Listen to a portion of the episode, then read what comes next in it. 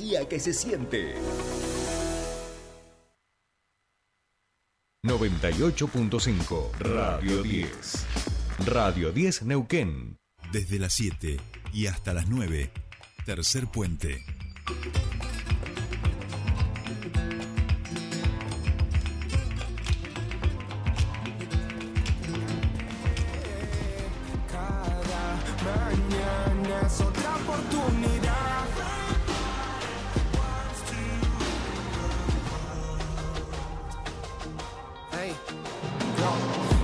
Que esto iba a ser fácil. Ya sabemos que aquí nada es gratis y no alcanza con ser solo hábil. Bien, ya estamos aquí mientras siguen los partidos en la Copa del Mundo en Qatar. 3 a 3 Camerún-Serbia. Después de un. O sea, está haciendo un partido de esos, pero glorioso, te digo. Porque aparte. diríamos, ¿eh? unos goles de bella factura. Metió el tercero de Serbia. Es una obra maestra colectiva directamente. Un poroto en comparación a, cómo jugó España con, con Costa Rica. Pero, ¿quién sabe más de esto? ¿Quién está enchufado? ¿Quién no duerme y lo único que hace es consumir? Qatar 2022. Es nuestro columnista de deporte, Juan Ibrita Paja, que ya está en Buenos Aires. Juan y querido, buenos días, ¿cómo estás? Bienvenido a tu espacio. Como bien vos decís, Jordi, luego del Mundial voy a necesitar un mes de sueño. Pero exactamente venimos teniendo partidos muy lindos. El Mundial eso es muy importante. Tuvimos una jornada, dos, creo yo incluso a la altura y mejor que lo que tuvimos en la primera. La verdad es que muchos hicieron la talla y muchos sorprendieron también. Tal cual, tal cual. Vamos a ordenarle un poquito a la jornada 2 a, la audiencia que termina en el día de hoy, que está dejando también de vuelta resultados sorprendentes y quizá una primera conclusión puede ser que da igual a quien hubieras ganado en la primera fecha o quien te hubiera ganado, en la segunda empieza todo de vuelta, ¿no? Es como que cualquiera le puede ganar a cualquiera, no hay ningún equipo que a priori gane un partido y lo lento que se me está pasando esta Copa del Mundo y lo bueno que siento por que se me pase lento es completamente una locura porque arrancó el viernes esta jornada número 2, 25 de noviembre, Gales junto a Irán, exactamente un mal partido para los galeses que ya prácticamente quedan afuera del Mundial.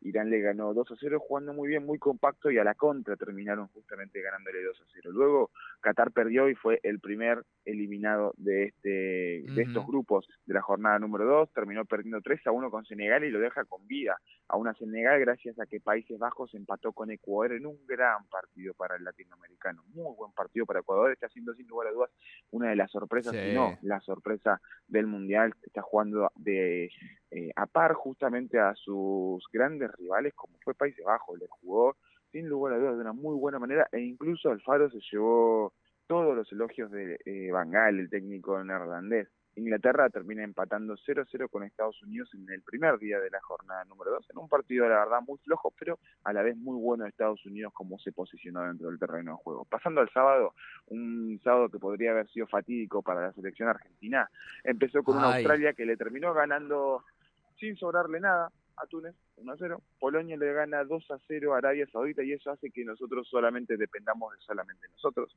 para quedar en la primera posición y Francia justamente le, termina ganando y ser la primera clasificada a octavos de final a Dinamarca 2 a 1. Ahora sí, se viene el partido importante.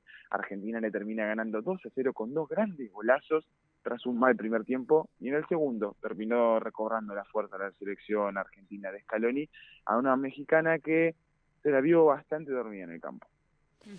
Sí, tal cual, tal cual. Recién, eh, eh, bueno, vamos a hablar de esta, estas polémicas, ¿no? Pobres mexicanos, digo, pobres, ahora hablaremos del boludo de Canelo, pero pobres mexicanos porque es como que quieren construir una, una con nosotros un clásico que no existe, digamos, o sea, es como que pretendamos nosotros subirnos a determinados carros, ¿viste?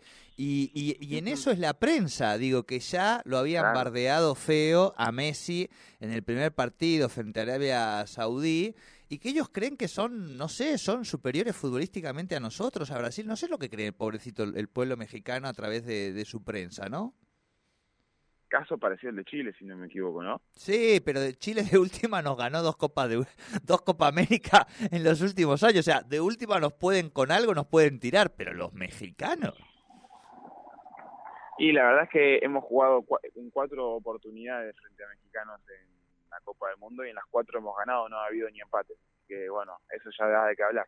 Tal cual, tal cual, tal cual. Pobre, yo tengo unos grandes amigos mexicanos, ayer estaban medio así mal, tristes, digamos, pero claro, venían, leyendo la, prensa de su, de su país y en serio creían que, digo, que estaban, no sé, que tienen, digo, o sea, que Messi es mexicano, no sé qué piensan, en serio estoy sorprendido, por eso digo, las declaraciones de Canelo que suenan más a querer subirse al carro de Messi que a, que a otra cosa, digamos son hasta divertidas en ese sentido, ¿no? Juani, de esta segunda fecha, si bien por supuesto falta Brasil, que juega hoy, este que no va a estar Neymar, la caída por supuesto de, mm, del equipo belga, eh, podríamos decir, ah, o no sé qué te parece a vos, lo digo yo, pero como para abrirte el juego a vos, muy bien Mbappé en esta segunda fecha, muy contundente Francia, digo, creo que es la que se ha mostrado más sólida en los dos encuentros, como sumatoria de, de los dos encuentros. Eh, y ahí también, Ecuador y, y Ener Valencia, que, que, sigue ahí jugando también a, la par o incluso mejor que, que Mbappé o siendo más determinante para, para su selección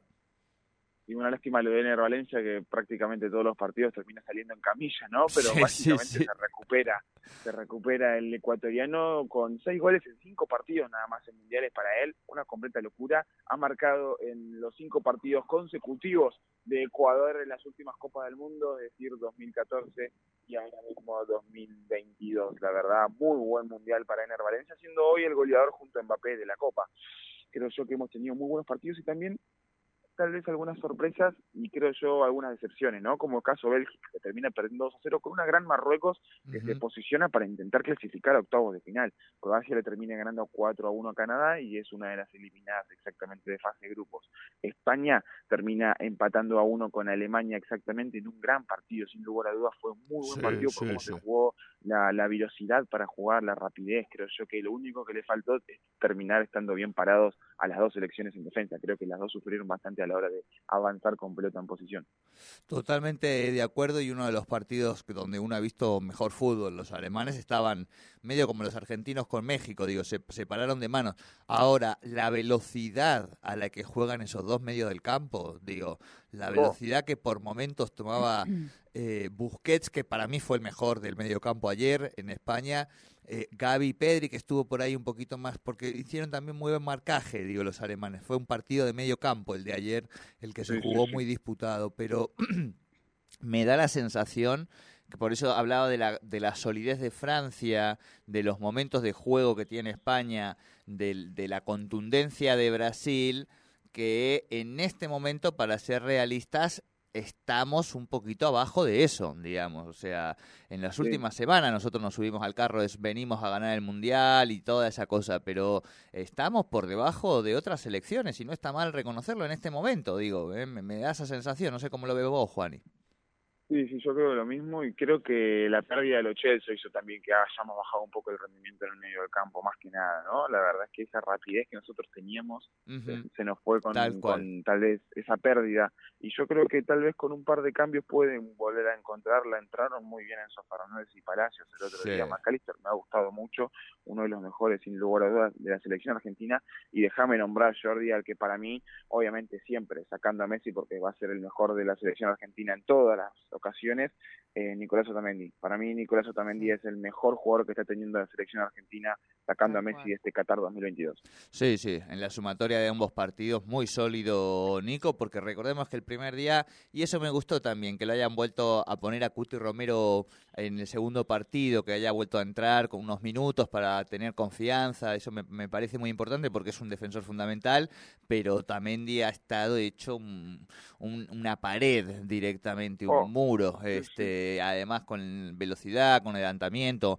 eh, siendo firme, marcando la cancha de que este es un equipo que no sea Milana, digamos que esto es importante también en, en los mundiales. Yo todavía sigo recaliente con el saudí ese que se le animó a, a, pegarle a Messi en la espalda, haciendo, a vacilándole a Messi, digo, estamos todos locos aquí, o sea, es un mundial, ¿viste? Entonces también es importante cómo vos vas eh, y sobre todo en la zaga marcándole al otro equipo que no te vas a milanar y en eso eh, Nico es, es fundamental, tal cual. Compartimos, Juan, y compartimos.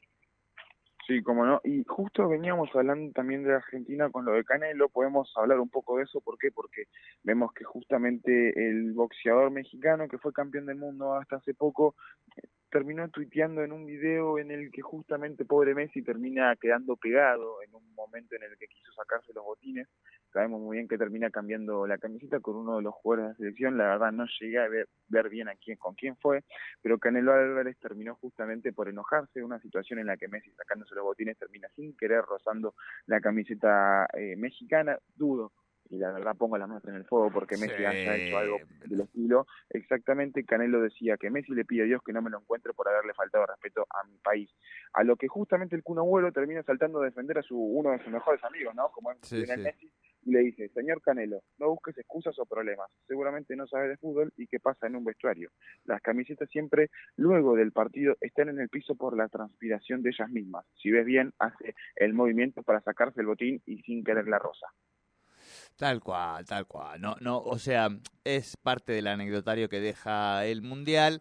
Canelo Álvarez no le llega, pero ni al, ni al, ni a la solatita, digamos, del zapato a Messi. O sea que Messi no tiene ni que salir a contestar. Está bien que salga el Kun, que lo cachetee un poco el Kun, eh, porque aparte es una ridiculez mayúscula. Incluso algunos mexicanos, digamos, de bien, vamos a decir, porque aparte hay una historia común entre México y Argentina, digamos, de solidaridad, eh, de respeto, de construcción, para que venga la prensa, la, digo, yo, insisto mucho, la prensa mexicana, porque la Argentina la tenemos un poco más domada a partir de que se ganó la Copa América, ¿viste? Entonces la tenemos un poquito más contenida, no dice tantas boludeces, pero los mexicanos, ay Dios, qué manera de decir pavadas al pedo y de ensuciar, digamos, una, una relación histórica y un equipo de ellos que lamentablemente y tristemente, por más que ellos pretendan que, que iban a ganar el Mundial, no sé qué pretendían, claramente México llegó con un equipo poco sólido, digamos. Tampoco se le puede decir, ¿no? Porque ahora también se la agarran pobrecito con el con el DT, este, pero digo, una de las peores plantillas que viene trayendo México a los mundiales en el último tiempo. Jugadores que digo que no hay ninguno que esté en serio realizando papeles importantes en, en las ligas eh, importantes, ¿no?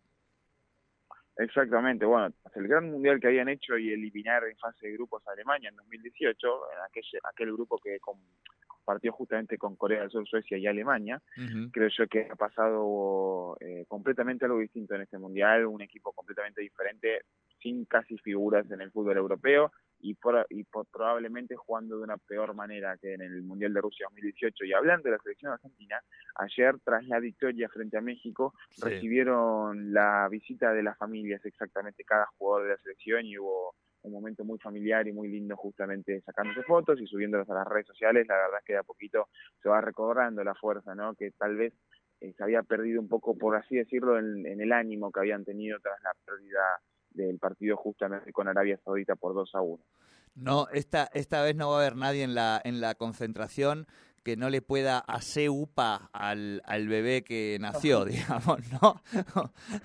Esta vez pueden ver a los familiares importantes, 45 días sin ver a la familia, recordemos lo que fue la última Copa América eh, y el caso, digo, de aquellos que fueron papás en el desarrollo de esa concentración y que no, y que no estuvieron en el nacimiento de sus hijos e hijas, ¿eh? algo fuerte.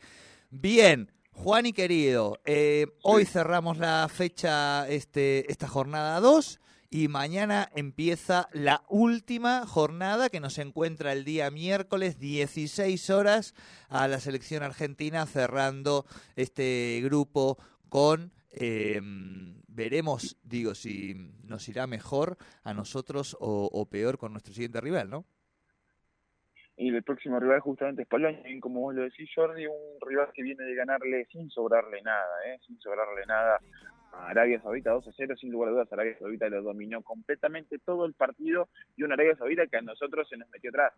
Es cierto, nos ganó las divididas, nos terminó jugando de igual a igual en, gran parte del partido, pero yo creo que se metió atrás también en gran parte de ese mismo.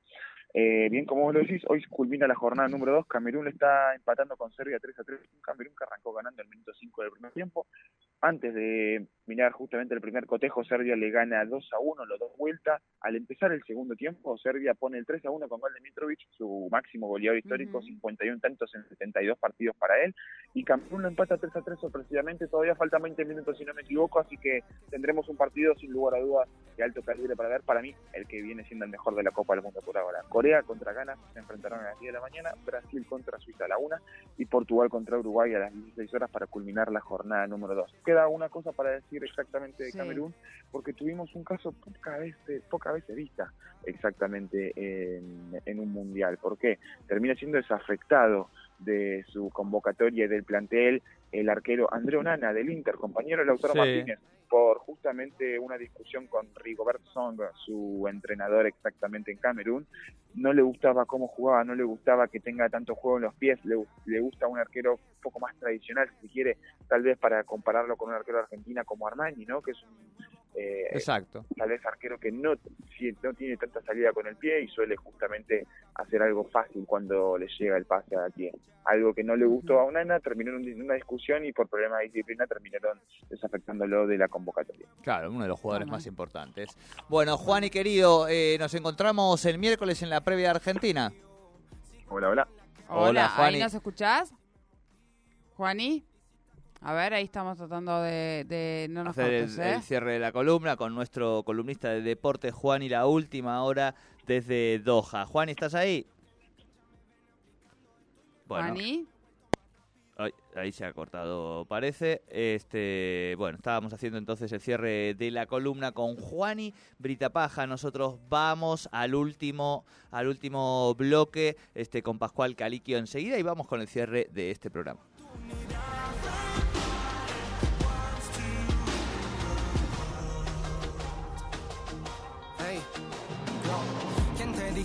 Iba a ser fácil. Ya sabemos que aquí nada es gratis y no alcanza con ser solo hábil. Y la cancha no es